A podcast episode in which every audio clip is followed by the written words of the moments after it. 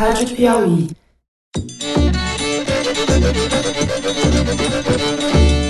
Olá, bem-vindos ao Foro de Teresina. Eu sou Fernando de Barros e Silva, diretor de redação da revista Piauí. Esses marginais vermelhos serão banidos de nossa pátria. Os meus companheiros de conversa na reta final dessas tumultuadas eleições de 2018 são o editor do site da Piauí, José Roberto de Toledo. Oi, Toledo. Opa! E a repórter Malu Gaspar. Fala, Malu. E aí, gente? Considero o Lula o melhor presidente da história do país. Eu não tenho nenhum problema com isso, jamais vou negar minha filiação, minhas relações pessoais, meus apoios. Você já sabe, quinta-feira é dia de foro, a gente tem esse encontro marcado aqui no site da Piauí, no YouTube e nos tocadores de podcast. Hoje eu vi um vídeo vergonhoso nas redes sociais, produzido por alguém que só quer o meu mal, o mal da minha família. Uma produção grotesca, fake news. A gente vai ter ainda essa semana, na sexta-feira, às 5 da tarde, um foro extra. Foi gravado por mim, pela Malu Gaspar e pela Consuelo Diegues, repórter da Piauí, que fez um perfil com Jair Bolsonaro em 2016. A gente conversa um pouco sobre o perfil, sobre o que mudou de lá para cá. A Consuelo está acompanhando a candidatura do Jair Bolsonaro. E no domingo. A gente reforça aqui o convite para você acompanhar com a gente a apuração deste eletrizante segundo turno no próximo domingo. Para quem já assistiu, o primeiro turno vai ser igualzinho, mesmo esquema. A gente começa às 5 da tarde no estúdio montado, mas não improvisado, na redação da Piauí. E a gente vai fazer uma transmissão ao vivo pelo Twitter. Então procure a gente lá. A partir das 5 a gente vai começar com as bocas de urna do Ibope para estados. Deve ter boca de urna em São Paulo, Rio de Janeiro, Minas Gerais e Rio Grande do Sul e Distrito Federal. E aí tem uma programação bem bacana de entrevistados, como foi no primeiro turno. Não perca! A gente vai dar também os resultados à medida que eles forem saindo e a boca de urna nacional a partir das 19 horas, quando termina a eleição no Acre. É isso, o convite está feito. Domingo às 5 da tarde no Twitter, com transmissão em vídeo. Vocês vão poder ver a Malu e o Toledo. Você não, né? Eu não. Vai se esconder embaixo da mesa. Me esconder, vou estar de bigode, disfarçado. Vamos aos blocos do programa de hoje. No primeiro deles, nós vamos recapitular os highlights da campanha do Bolsonaro, a denúncia de Caixa 2 do WhatsApp pela Folha de São Paulo, a fala de Eduardo Bolsonaro em fechar o STF e também a fala de Bolsonaro, pai do candidato, transmitida ao vivo na Avenida Paulista, por vídeo. Ele diz, entre outras coisas, em banir os marginais vermelhos do Brasil. No segundo bloco, nós discutimos o possível fim do lulismo nessas eleições. E, por fim, no terceiro bloco, fazemos um giro pelas campanhas nos estados na reta final do segundo turno.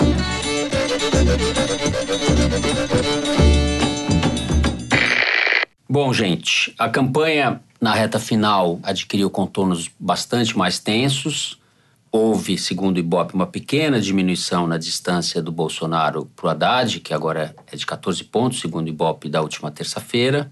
E nos últimos dias, se a gente fizer uma recapitulação da reportagem da Folha de São Paulo na semana passada, a respeito dos empresários que bancam a campanha pelo WhatsApp, empresários ligados ao Bolsonaro, matéria da Patrícia Campos Melo, teve muita repercussão, houve muita reação por parte dos militantes ligados ao Bolsonaro. No final de semana veio a público o vídeo do Eduardo Bolsonaro, deputado federal eleito por São Paulo, mais votado do país, em que ele diz três meses atrás como seria fácil fechar o STF, caso o STF se pusesse contra a candidatura do pai.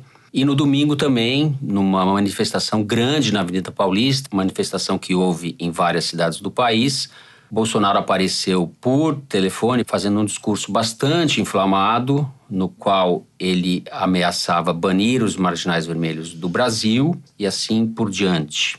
O clima ficou bastante crispado, Malu, na última semana.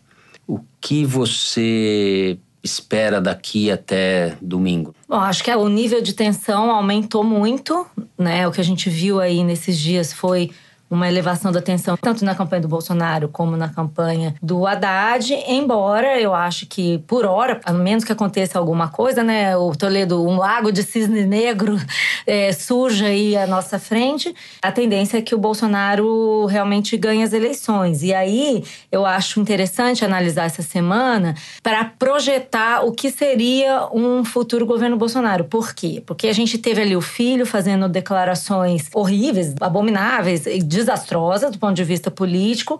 O Bolsonaro, no domingo, lá diante do público da Paulista, reforçou esse clima de hostilidade à oposição e tal. Mas na segunda-feira, ele mesmo voltou atrás e deu uma declaração para o Jornal Nacional totalmente no sentido oposto, assim, dizendo que o judiciário é um pilar da democracia, que ele nunca quis ofender os ministros e tal, tal, tal. Uhum. E aí, o uhum. que, que eu entendo disso? O Bolsonaro está cercado de pessoas, a gente viu o Paulo Guedes Guedes também falar coisas que foram desmentidas. Depois o Mourão também deu declarações desastrosas que o Bolsonaro chamou de caneladas. Então, o que, que eu acho que dá pra gente projetar. Vai ser um governo cheio de disse-me-disse. Ah, não, ele falou, é, mas não era bem isso. O Bolsonaro tentando se ajustar a um papel para o qual ele não está preparado, que é o papel de presidente. Ele está aos poucos entendendo que ele tem que ser presidente. Ele não é mais um candidato radical conservador que pode xingar todo mundo e falar qualquer coisa. Isso vai sendo feito a forceps. Né? Eu acho que a gente pode esperar aí muita confusão, muitas mini crises que vão pipocar à medida que todo esse exército de Branca Leone assuma o Palácio do Planalto. Vamos lembrar que a partir de segunda-feira, a menos que a gente tenha aí alguma mudança, começa uhum. uma outra etapa, que seria a transição. Então, vocês já imaginaram o que, que vai ser isso? Um fala que vai tomar uma medida, o outro fala que não vai, o Bolsonaro bota a ordem, manda todo mundo ficar quieto. A gente tem que se preparar para tempos muito instáveis. Se forem instáveis, eu vou estar feliz. Minha preocupação é que sejam violentos, porque uhum. as declarações do Bolsonaro são uma escalada para citar um autor que ele não sei se conhece, mas se aplica, Benito Mussolini, você depena a galinha uma pena de cada vez, ninguém percebe. E é o que ele está fazendo. Cada dia ele dá uma depenadinha na democracia, porque o problema não é ele dizer na Paulista que vai banir ou botar na cadeia os assim chamados por ele bandidos vermelhos ou marginais, marginais. vermelhos. O problema é o tipo de reação que isso provoca nas suas falanges, nas suas hostes, né? O que aconteceu com a Patrícia Campos Melo e com o diretor do Datafolha, Mauro Paulino, é muito grave, porque são ameaças de morte, não são ameaças assim no Twitter da boca para fora. São ameaças com risco real. Uhum, a Folha uhum. entrou com pedido, a Folha de São Paulo entrou com um pedido para que a Polícia Federal investigue essas ameaças, o que eu tenho dúvida se vai acontecer. E é uma escalada, é uma escalada de um discurso que ele dá um dois passos para frente, depois dá um recuo, diz que não é bem assim, mas em quem você vai acreditar? No fundo, ele está se elegendo sem ter feito nenhuma concessão ao centro do espectro político. Ele está onde ele sempre esteve e ele continua falando as barbaridades que ele sempre falou, mas agora ele é o virtual presidente da República. Ele é o chefe supremo das Forças Armadas, ou vai ser, ele é o chefe da Polícia Federal, e ele estimula, autoriza, alimenta, legitima essas falanges bolsonaristas. Eu publiquei hoje um texto, fazer uma propaganda indevida aqui no site da Piauí, falando que está se desenhando com nitidez uma espécie de novo CCC, o Comando de Caça aos Comunistas. E comunistas aí são as minorias, os artistas, intelectuais, jornalistas, etc. No limite, todo mundo que discorda ou que, de alguma forma, obstaculiza o Bolsonaro. Se isso vai prosperar ou se isso vai acalmar depois da eleição, não se sabe não estou muito animado de que a gente vai ter uma espécie de trégua, uma espécie de apaziguamento. Até porque ele mesmo não quer dar essa pista, né? Primeiro ele disse que ele ia expulsar as pessoas, depois ele disse que ia respeitar a lei. Mas a cada momento ele dá uma ele, declaração diferente. Ele, e eu acho que é de fala, propósito. Ele fala como se ele fosse a lei, né? Esse é o problema. Ele diz: vou puni-los como terroristas, mas ele não é a lei para punir ninguém como terrorista. Não, é? não cabe a ele decidir quem é terrorista e quem não é. Isso é muito perigoso, isso é fascismo. É, uma das Quando palavras a, dele o é. O Dutti diz que vai fazer alguma coisa em nome do Estado, ele está assumindo o papel do Estado que não cabe a ele. É um presidente eleito com poderes delegados e não tem o papel da justiça entre eles. Se você soma isso, a declaração do filho, que ele tentou minimizar no começo, mas no fim foi obrigado a escrever uma carta pedindo desculpas em nome do rapaz, ou do garoto, como ele chama. Uhum, Aliás, já falei com o garoto. É, Que garoto não é, né? É. Um deputado federal, eleito em segundo mandato. Um milhão de Um votos. anjo de trinta e tantos anos. Não, aliás, esse vídeo do Eduardo Bolsonaro eu recomendo a quem tiver paciência, porque ele é muito instrutivo. Ele tem uma hora de duração, quase, são 57 minutos, em que ele faz uma trajetória dele, como ele chegou na Câmara e como ele chegou onde ele está hoje, ameaçando fechar o Supremo Tribunal Federal. Se quiser fechar o STF, sabe o que você faz? Você não manda nem um jipe, cara. Manda um soldado e um cabo. Não é querer desmerecer o soldado e o cabo, não. Ele, aparentemente, pelo que ele mesmo conta, era um garoto problemático que o pai levou para Brasília para ver se tomava jeito, para estudar, para prestar concurso para a Polícia Federal. E por isso que talvez dê esse tipo de declaração dizendo que basta um cabo e um soldado para fechar o Supremo. Então, eu fico preocupado com a perspectiva de uma escalada que para mim está clara em onde isso vai terminar. Antes de chegar lá na escalada, eu só queria fazer uma pontuação sobre a pesquisa Ibope. Essa oscilação de dois pontos para baixo do Bolsonaro, diminuindo a diferença de 18 para 14 pontos, ela é uma certa ilusão, uma certa miragem estatística, porque está dentro da margem de erro. Porém, a gente tem vários indícios de que a diferença entre os dois candidatos está diminuindo. Vai ter um Datafolha nesta quinta-feira que talvez confirme ou não essa tendência. Não acho que seja provável uma virada ou mesmo uma diferença tão pequena que comece a gerar discussões sobre a margem da vitória na eleição. Por que eu digo isso? Porque os pontos que o Bolsonaro está perdendo não estão se transferindo diretamente para o Haddad, estão fazendo uma escala no branco e nulo. Para que houvesse qualquer possibilidade de virada. Uma escala que pode ficar ali mesmo, né? É um pit Exatamente. que pode ficar ali. Ele precisaria completar essa transição. Se você pegar hoje a pesquisa do Ibope, o que, que chamou mais atenção? Foi o crescimento muito grande da rejeição do Bolsonaro e a diminuição do Haddad. Agora eles estão empatando nesse quesito. A diminuição da rejeição do Haddad. Diminuiu do Haddad, cresceu do Bolsonaro e agora eles estão empatados.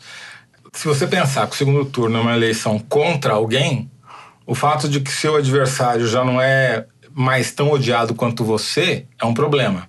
E por isso, talvez explique a histeria que a gente está vendo de alguns seguidores do Bolsonaro nas mídias sociais, xingando o Ibope e por aí vai, e ao mesmo tempo usando a mesma pesquisa do Ibope para tentar dizer que esse esquema do WhatsApp não influenciou nada a eleição. É, vamos explicar que a pesquisa do Ibope diz que 73% dos entrevistados disseram não ter recebido críticas ou ataques a candidatos via WhatsApp.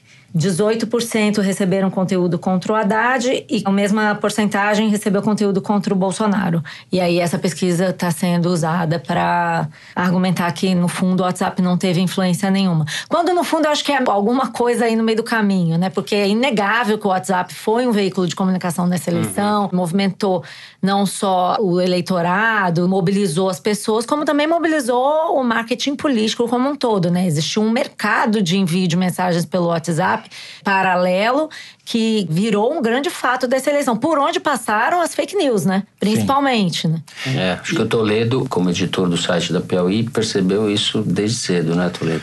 É, me aflige muito no WhatsApp o fato de que ele é uma caixa preta. Você não tem, ao contrário do Twitter, ao contrário do próprio Facebook, que é o dono do WhatsApp, você não tem nenhum tipo de mecanismo para saber os metadados. O que são os metadados? Que é o que o WhatsApp vende, que é eu falo com o Fernando X vezes por semana, eu falo com a Malu Y vezes por semana, em que horário. Eu não sei o conteúdo da conversa, mas eu consigo, com esses dados, saber quem se relaciona com quem, com que frequência, com que intensidade.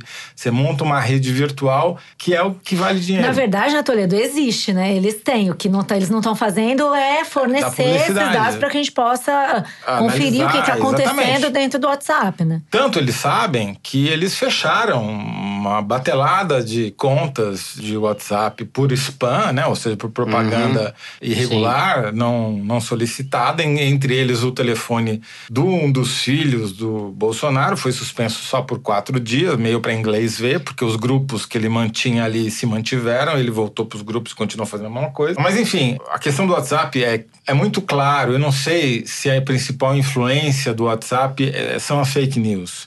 Eu acho que um fenômeno que a gente não não consegue nem sequer estudar direito é a influência que ele tem na definição de última hora do eleitor.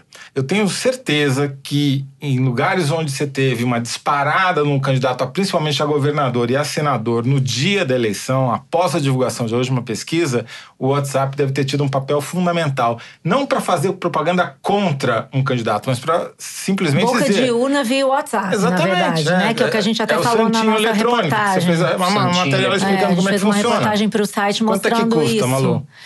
Ah, depende. Boca de urna virtual tava um real por mensagem, quando na verdade no, no resto dos disparos varia entre 9, 10 centavos a 30 centavos por mensagem, a depender de onde vem o cadastro, né? Então existe uma indústria que prosperou na sombra, que era do conhecimento de todo mundo, mas que ninguém fiscalizou, tá dando no que a gente tá vendo agora. E que deve estar faturando horrores nesse segundo uma turno, beleza, porque foi um uma negocião. propaganda para eles é, também, né? Um negocião. Bom, com isso encerramos o primeiro bloco do programa. No próximo, nós vamos discutir o futuro do PT e, mais especificamente, do lulismo depois das eleições de 18.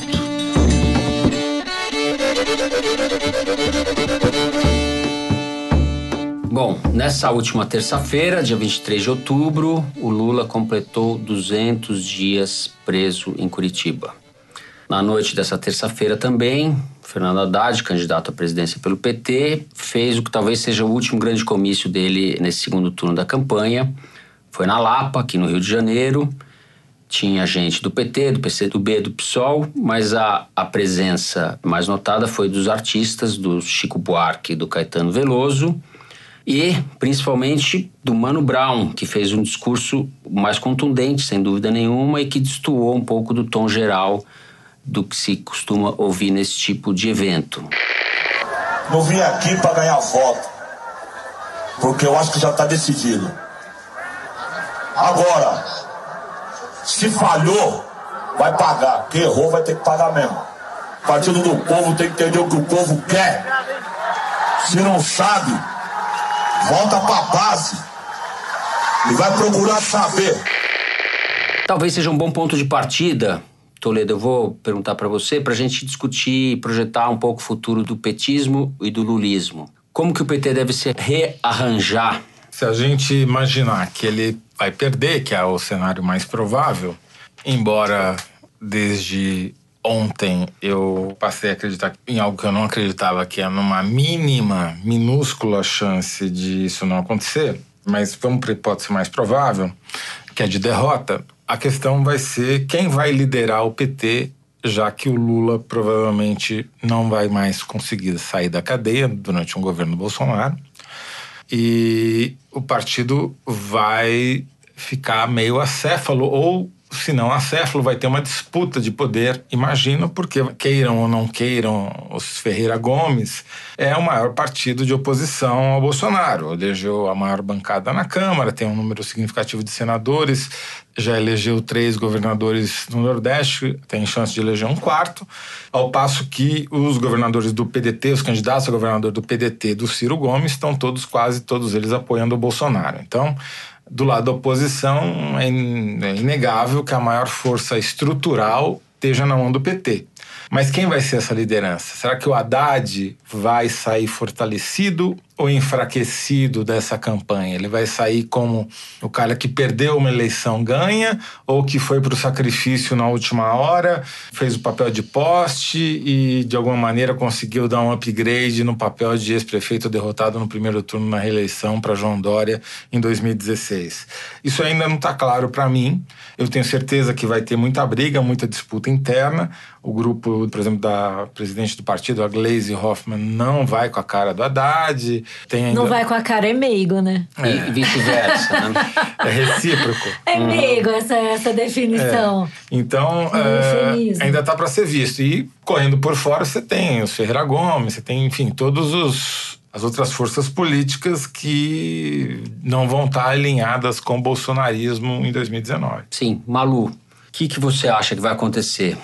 Bom, acho que a fala do Mano Brown é uma síntese das coisas nas quais o PT precisa pensar, não só o PT, como a esquerda, para se reinventar, né? Essa eleição está mandando alguns recados para a esquerda brasileira e especialmente para o PT em termos de que o eleitorado quer, precisa, gostaria e tal. Acho que o Bano Brau foi muito feliz quando ele começa a fala dele dizendo que a pessoa que me serve o café, o, o sujeito que lava meu carro, eu me recuso a acreditar que essas pessoas viraram monstros de uma hora para outra. Existe um problema aí na conexão da esquerda com a população e ele acha que não estão conseguindo falar direito com essas pessoas e tal. Eu acho que isso pode ser, como a gente tratou aqui como um ponto de partida para o bloco, também eu acho que deveria ser um ponto de partida para uma reflexão, principalmente porque o Mano Brown não é o Cid Gomes, não tem ali nenhum cálculo político. Não. Ele estava falando aquilo, uma coisa que de fato ele sente, ele pensa. Ele até disse que tinha prometido para si mesmo nunca mais estar em um evento político, mas um ele palanque, é. Muito espontâneo. é, eu né? acho que foi muito tocante pelo que ele representa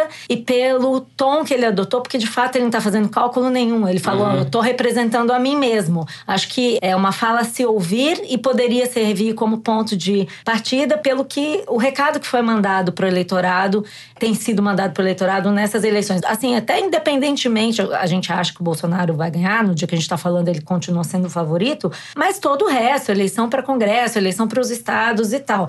Eu acho que o PT vai precisar passar por uma profunda reinvenção que eu não sei se o partido é capaz de fazer, por toda a resistência que a gente tem visto a fazer mudanças. E aí não estou falando só de autocrítica, que é uma coisa necessária e que o Haddad começou a fazer tardiamente. Eu acho que é preciso aprender a conversar com outros partidos, porque se você está falando em uma frente democrática contra um governo autoritário, você precisa dos outros. Você não pode querer ser hegemônico num movimento como esse.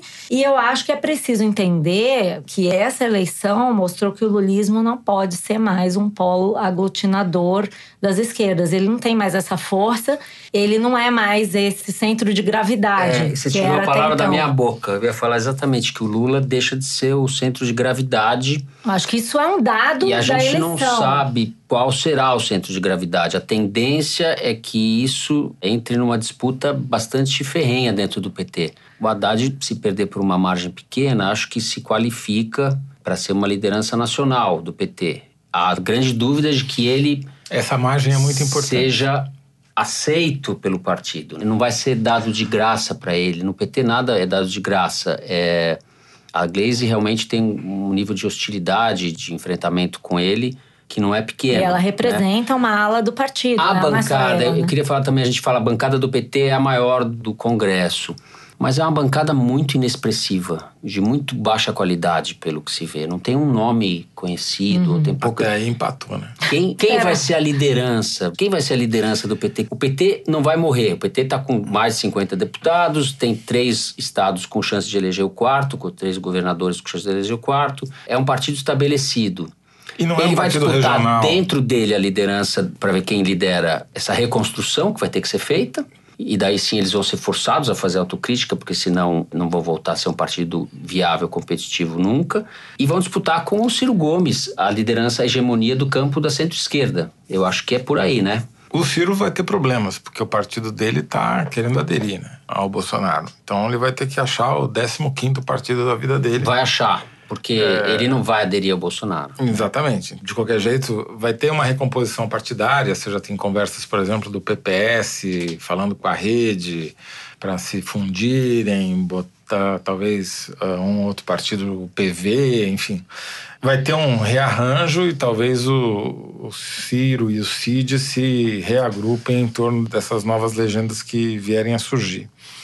Mas eu acho que tudo vai depender do grau de violência. Quando eu digo violência, não é violência necessariamente física, mas violência de discurso de um eventual governo Bolsonaro. Porque se houver, se concretizarem as ameaças às liberdades democráticas, se houver perseguição à imprensa, como eles estão, já estão fazendo hoje, não é ameaça, já existe, é concreto.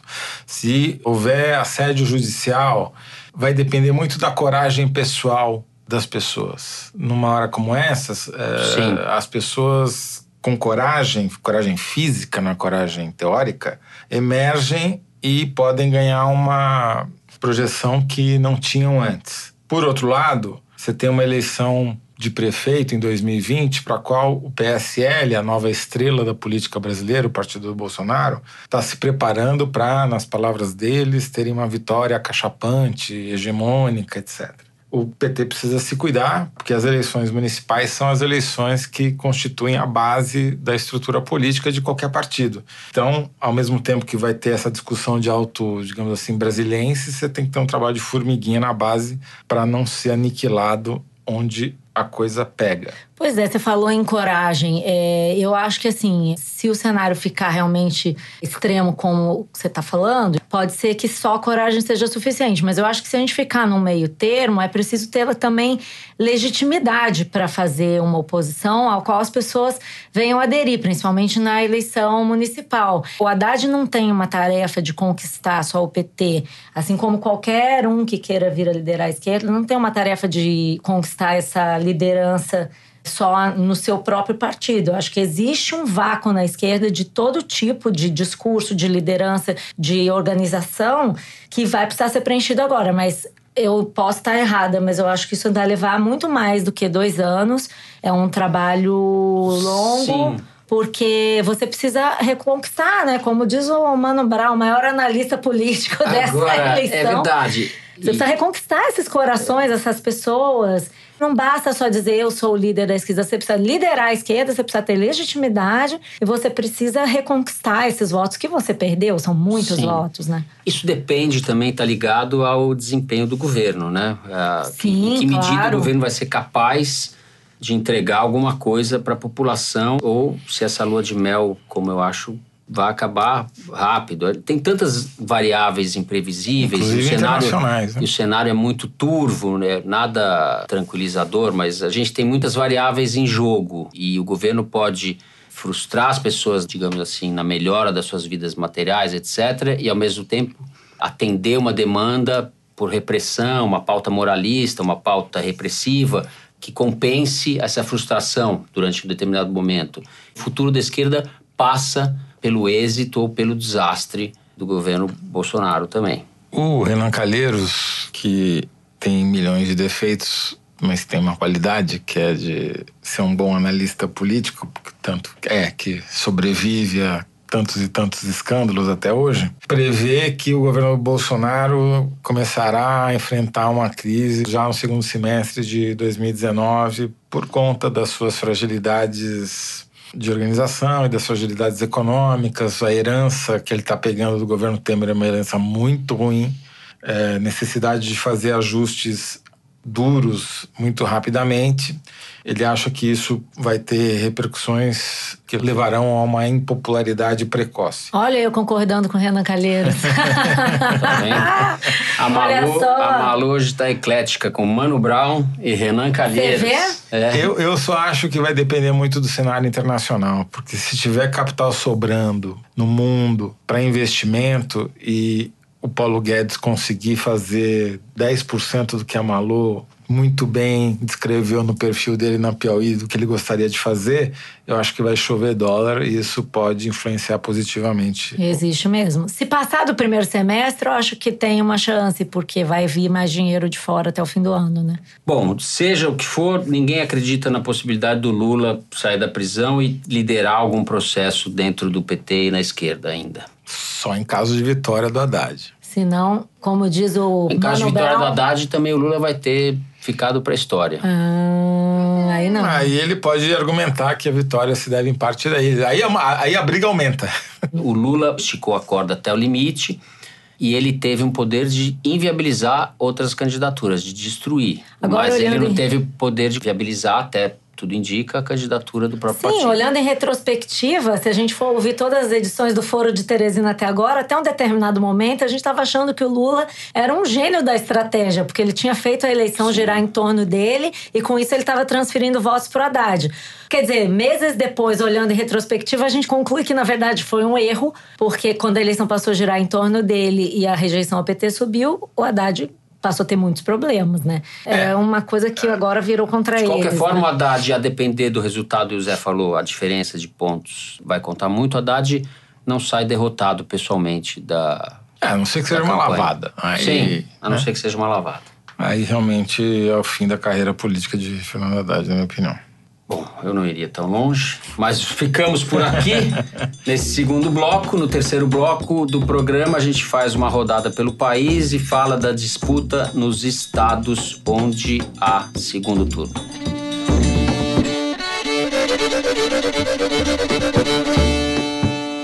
Bem, a gente teve pesquisa do Ibope em vários estados onde há segundo turno. Toledo, faz um resumo para a gente da situação nos principais estados ou as disputas mais interessantes para a gente começar nossa conversa. Tá bom. Eu vou começar por estados menos grandes, em que a disputa já está mais encaminhada. Então, no Pará, você deve ter Helder Barbalho, do PMDB, filho do Jader Barbalho, se elegendo. Em Mato Grosso do Sul, a disputa está bem apertada entre o Reinaldo Azambuja, do PSDB, e o juiz Odilon, que é um novato aí da política, um desses da nova safra. Mais um juiz. Mais um da linha punitivista. Enfim, daí tem. Em Santa Catarina a coisa já está bem pro lado do Gelson Merizio. É, no Rio Grande do Norte. Gelson Merizio. Do PSD de dado, né? Do contra Kassab, o, partido do Kassab, que já aderiu ao Bolsonaro. o candidato do Moisés, que é o candidato do partido do Bolsonaro, do PSL. Mas aí os dois são Bolsonaro. Né? É, sim, mas é, um é do partido, o outro Uhum. é só agregado.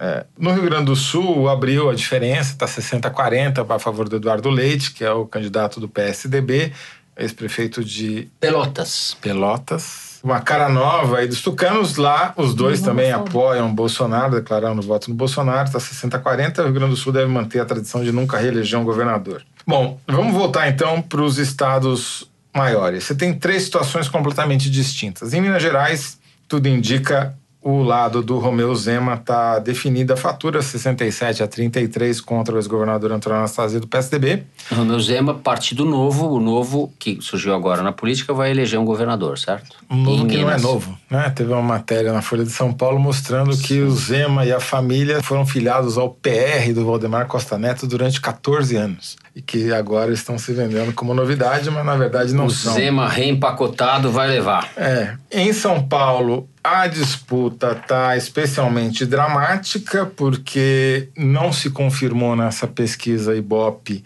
aquela arrancada que o Márcio França ensaiou, que sugeria que ele pudesse ultrapassar o Dória. Na verdade, a diferença ainda está ali quase no limite da margem, 53 a 47. E a gente sabe, né, não tem como não citar, teve um escândalo aí essa semana, o vazamento de um vídeo aparentemente fake, enfim, o six tape, como estão sendo chamados, né? É, as primeiras interpretações foi de como se um vídeo envolvendo cenas de sexo poderia talvez prejudicar o Dória junto ao eleitorado conservador, principalmente evangélico, mas na minha opinião eu acho que ajuda. Pode até ter um efeito positivo. É, a gente não sabe, Dória. na verdade, a não ser que sejam feitas pesquisas, né? Sim, vamos ver, respeito a- disso. tem que esperar a próxima rodada. E- E, ah, talvez essa pesquisa do Datafolha de hoje, quinta-feira, Mas já. uma lástima que as coisas se deem nesse nível. A, a- a resposta do Márcio França também com piadinha. A gente nunca viu, pelo menos numa eleição em São Paulo, chegar nesse nível. É a primeira vez que eu Mas vejo. na nacional, você lembra de alguma coisa assim? É, você tinha os boatos, mas. Não, mas é vídeo assim e sexo explícito. explícito eu nunca vi. É, não. Ah, Tinha boatos, tinha, tinha chantagem. É bem americano, isso acho que chantagem. mostra que nós estamos nos desenvolvendo. mas é né? engraçado. São Paulo, São Paulo Chegando ao, ao padrão é primeiro mundo, o, talvez. é o estado em que há grande indefinição, certo? Sim, e há uma divisão muito clara, porque o Márcio França vai muito bem na capital, cidade abandonada pelo Dória com um pouco mais de um ano de governo. O eleitor paulistano não perdoou ele. Ele empata com o Dória na periferia da Grande São Paulo e perde de lavada no interior por causa do. Deixa pro ouvinte completar Não, a é frase. o Java Porco. É, Java porco, o cara não Então. esquece o Java porco. não sou eu, gente. é o eleitor Aham. paulista, caipira, Claro, que não o Java esquece. porco derrubou. Não perdoa o Márcio França. Bom, Mas tem um é, dado novo, que é o voto Bolso-França, né? Que os É capitães verdade. ali de São Paulo. Agora eu acho que o França deu um contra-ataque que talvez seja mais fatal do que o próprio vídeo, né, Toledo? Ao conseguir agregar o apoio de bolsonaristas para a candidatura dele, que tava meio uma coisa meio voto de esquerda e tal e o eleitor do Bolsonaro estava colado com o Dória, né? Porque você tem uma disputa em São Paulo entre o Major Olímpio, que é o presidente do partido e recém-eleito senador, contra os tucanos de modo geral. Ele odeia os tucanos. Então, o que houve ali foi uma aglutinação de forças em favor É, do. Na e- verdade, não é a favor do França, é contra o PSDB. Mas o padrinho do Major Olímpio é o França, né? Também tem sim, isso. Sim. E Tá retornando o, o Ao- apoio, ao né? lar. É, e a vice do França é uma policial militar também, né? Vamos Bom, lembrar. São Paulo é o lugar onde a disputa está mais indefinida. Sim. E- Mas no Rio de. Janeiro e resta- também tá interessante, E hein? resta o Rio de Janeiro que houve uma diminuição da vantagem Sim. do Homer Simpson, ops, do juiz Wilson Witzel. Em relação, Em relação ao ao Eduardo Paes. Reduziu para oito pontos a distância que era de 20, passou para oito pontos. Se ele é o Homer Simpson, o Eduardo Paes é o dono da indústria O do Mr. onde o Homer Burns, é o Mr. Mr. Burns, Burns. onde, o, onde ele trabalha, né? O que aconteceu? Tava 56 44. Se a gente lembrar que no começo parecia uma distância intransponível, a tendência é preocupante para o juiz Witzel. Sim, a estratégia do Eduardo Paes foi uma estratégia inteligente até agora, né? Não dá pra gente julgar o que vai acontecer nesta noite. O ouvinte vai estar ouvindo o programa na quinta, a partir da quinta-feira. Quinta-noite tem um debate que pode ser Debate na Globo, né? decisivo é, entre os dois. Debate para governo estadual pode ser decisivo. Até agora, o que o Eduardo Paes fez foi explorar pontos fracos do Witzel, porque o Witzel era um candidato absolutamente desconhecido. A gente lembra o nosso foro ao vivo, a nossa perplexidade no dia do primeiro turno. Quem é o Wilson Witzel? Ninguém sabia. O próprio eleitor não sabia direito em quem ele estava eleitor que votando. votou no Wilson Eu conheço Sim. eleitores dele que votaram nele, e acho que o Eduardo Paes foi feliz nessa estratégia, porque votaram nele, quando entenderam quem ele era, voltaram a votar no Eduardo Paes. Ele está realmente fazer, Reconquistando. virando votos, É, né? Se ele vai conseguir virar todos os votos que ele precisa, não se sabe, mas isso deu um gás extra aí para a campanha dele, e eu acho que o Eduardo Paes é bom de debate, então é possível que ele consiga completar o ciclo aí, né? Só rememorando, a ascensão do Witzel se deu justamente depois do debate da Globo. Foi um crescimento meteórico, ele saiu de 10 para mais de E 30. né? muito favorecida pelo WhatsApp, né? Sim, e por ter se identificado como candidato Do da, Flávio. do Flávio então, mas o Bolsonaro, movimento do Eduardo também, é. Paes que foi inteligente, que ele aproximou. conseguiu que o Bolsonaro não declarasse apoio a ninguém. E mais do que isso, dissesse que ia se manter neutro. E a informação de bastidores que a gente tem é que ele conseguiu, da família Bolsonaro, autorização para exibir alguns vídeos em que o Flávio Bolsonaro elogiou o Eduardo Paes. Ele conseguiu ali um, Uma carta branca ali. Uma carta branca para se associar ao Bolsonaro. E no Rio o que está acontecendo é isso: cada um disputando quem é mais bolsonarista do que o outro. E, e se a tendência se confirmar, o Witzel for eleito, se o Dória ganhar em São Paulo, tá apertado, mas se ganhar em São Paulo e se o Zema ganhar, vai ganhar em Minas, a gente tem um, três governadores dos estados mais importantes do ponto de vista econômico alinhados ao Bolsonaro. É, nesse quesito, a oposição está mais restrita ao Nordeste mesmo, né? Na É. coisa dos governadores, o PT ficou acuado ali na trincheira nordestina. um Amapá, talvez, um ou outro estado Uhum. menos populoso realmente vai ser. É, o Marcos Nobre tinha, o professor Marcos Nobre, colunista do site da PL, tinha falado dessa tendência de radicalização de, ou de acentuar a divisão regional do país, o Nordeste votando de um jeito e o, o resto, as outras regiões, tendendo a votar de outro jeito. Isso parece que está configurado. E vai né? ter que dar um novo nome para isso, né? Porque a gente chamava por obra do André Singer, que você queria citar, e eu estou roubando a citação de você, chamava-se isso de lulismo, quando o PT em 2006 ampliou a sua base eleitoral, Uhum. que era difusa e se concentrou lá no Nordeste. Agora não é mais o lulismo, Sim. é o petismo. Porque são governadores, é um poder local, ele se concentrou e ele tem máquina. Acho ele que até a eleição era lulismo, né? Mas daqui ser frente uma não herança será. Na eleição lulismo, anterior né? já começou a mudar, né? Porque esses governadores todos estão se reelegendo e agora se consolidaram como líderes locais mesmo e independe do Lula. E é isso que vai mudar na política, talvez do PT e da esquerda daqui para frente. Perfeito. Com isso, a gente encerra o terceiro bloco do programa e vamos agora ao momento Kinder Ovo. aos marinheiros de primeira viagem. Aqui no Foro de Teresina, o Momento Kinder Ovo é quando a nossa produção toca um trechinho de áudio da semana. Totalmente surpresa, a gente não sabe bulhufas. E tem que adivinhar quem fala, do que se trata e comenta aqui na lata, sem qualquer preparo. Manda ver, Felipe. Minha gente, eu tô aqui no meu sofá de casa, quietinho no domingo. Soube que esse tal de juiz aí, que é candidato a governador, é, tá aqui na cidade com esses imbecis da oposição, me xingando, xingando a minha mulher, nos ofendendo.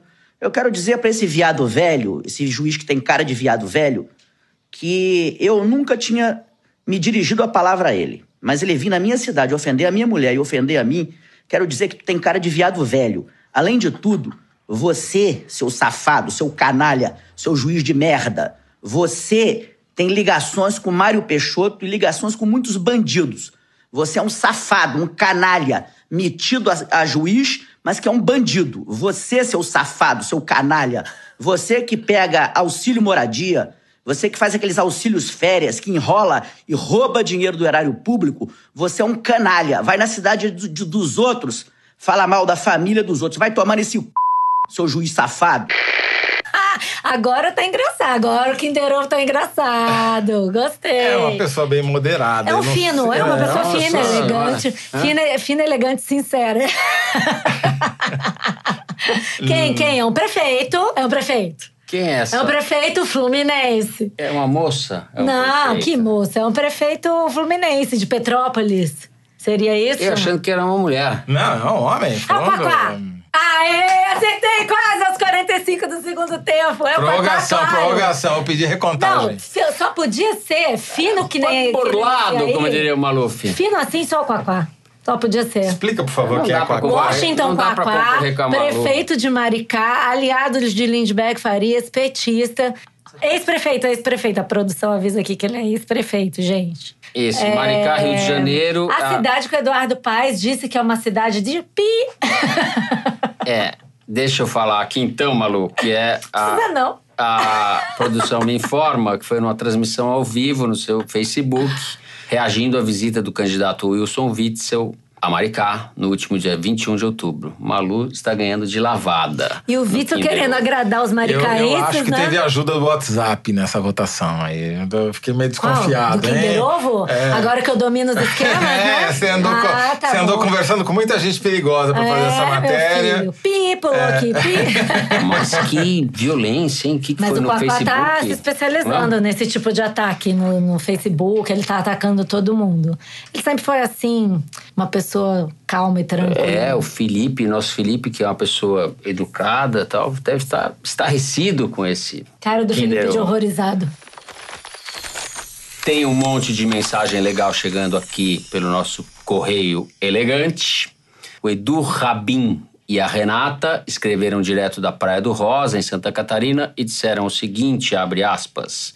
Viemos à praia para relaxar e nos deparamos ouvindo vocês sob o belo luar da Praia do Rosa. Tem condições de namorar assim?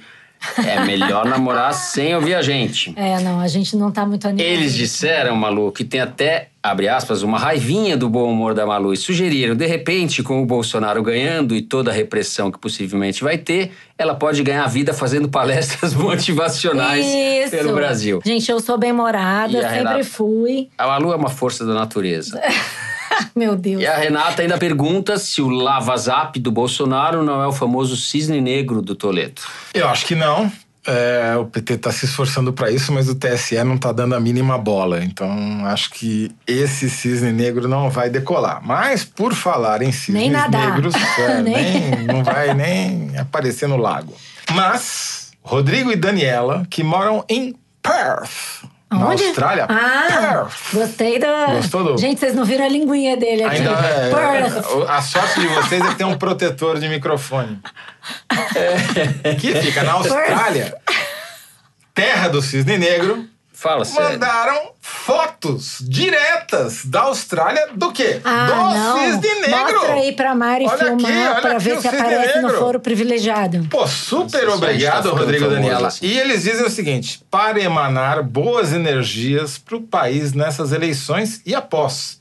Se eventualmente voltarmos para o Brasil, gostaríamos que a Catarina, que aparece na foto do lado do cisne negro, nossa filha de seis anos, Deixa eu ver, deixa eu ver. encontrasse um país melhor, mais democrático, justo Ai, e igualitário. Muito bacana. Lindos os cisnes É, negros. Vocês estão conseguindo me emocionar aqui com essas mensagens, Ah, eu acho. óbvio. Mas eu queria continuar na, na linha da zootecnia. Ah, recebemos aqui Twitter. Maria- cisne É, o cara gosta, o cara Não, gosta. A gente não tá... sou eu. Não sou eu, tá? A Paula Alckmin, sem C, só com K, que é uma origem mineira da família, Ok. mandou para a revista Piauí, para mim, via Twitter, o seguinte: foto com mensagem. Os javaporcos do Foro de Teresina Meu chegaram no meu país, Minas Gerais. E daí dá uma matéria de O Tempo dizendo que praga de javalis invade o interior de Minas Gerais. Meu Deus, tá é vendo? A gente tá em expansão. Eles estão por toda parte, já tá cheio de javaporco aqui no estúdio Ah, também. meu Deus, eu queria. Ah, tá bom, vamos mudar, vamos mudar de tema. Eu queria falar da Maria Inês, que ela escreveu pra gente lá de Coimbra. Ela ensina direito em Coimbra e disse que por conta das diferenças de fuso horário, ela não consegue entrar no time da lavagem de louça. Também não qualifica para o time dos passeadores de cão, mas ela está com os preparadores de pequeno almoço, que é em português de Café Portugal da café da manhã, né? E com os que saem para trabalhar na companhia das nossas vozes. Ah, ela termina dizendo que são muitos do lado de lá do Atlântico a ficar de garganta apertada com as sondagens e calados no fim do foro de Teresina. Não queríamos isso, gente. Vocês tinham que estar animados. né? Eita! E que também são muitos a saber que o Brasil é muito mais do que esta onda histórica surfável em pranchas de isopor. Marinês, obrigada pela mensagem, um abração e um beijo. É isso. Um abraço para Marinês. O Foro de Teresina dessa semana vai ficando então por aqui. Bom, e só lembrando que vai ter uma edição extra do Foro de Teresina nesta sexta-feira, uma- um pouco mais enxuta, porém valiosa. Os meus colegas Fernando Barros e Silva e Malu Gaspar conversam com a repórter da Piauí, Consuelo Diegues, sobre o Bolsonaro, já que a Consuelo fez um perfil lá em 2016 sobre o Bolsonaro e agora está acompanhando ali uma espécie de carrapato, no bom sentido, do Bolsonaro e do bolsonarismo. Tá demais, tá muito legal. Eu reitero o convite para vocês acompanharem a gente na apuração dos votos do segundo turno neste domingo, a partir das 5 da tarde. Programa transmitido ao vivo, em vídeo e pelo Twitter. O Foro de Teresina é dirigido pela Paula Scarpim, produzido pela Luísa Miguez, Luiz de Massa e Mari Faria. Falamos do estúdio da Rádio Batuta, no Instituto Moreira Salles. A edição é do Felipe de Castro, a finalização e mixagem do João Jabassi. Nossa bela música tema é composta e executada pelos piauenses Vânia Salles e Beto Boreno. Eu sou Fernando de Barros e Silva, meus companheiros de conversa são a Malu Gaspar Gente, pra mais. e o José Roberto de Toledo. Tchau em nome do Java Porco. É isso, até sexta-feira na edição extra e até domingo.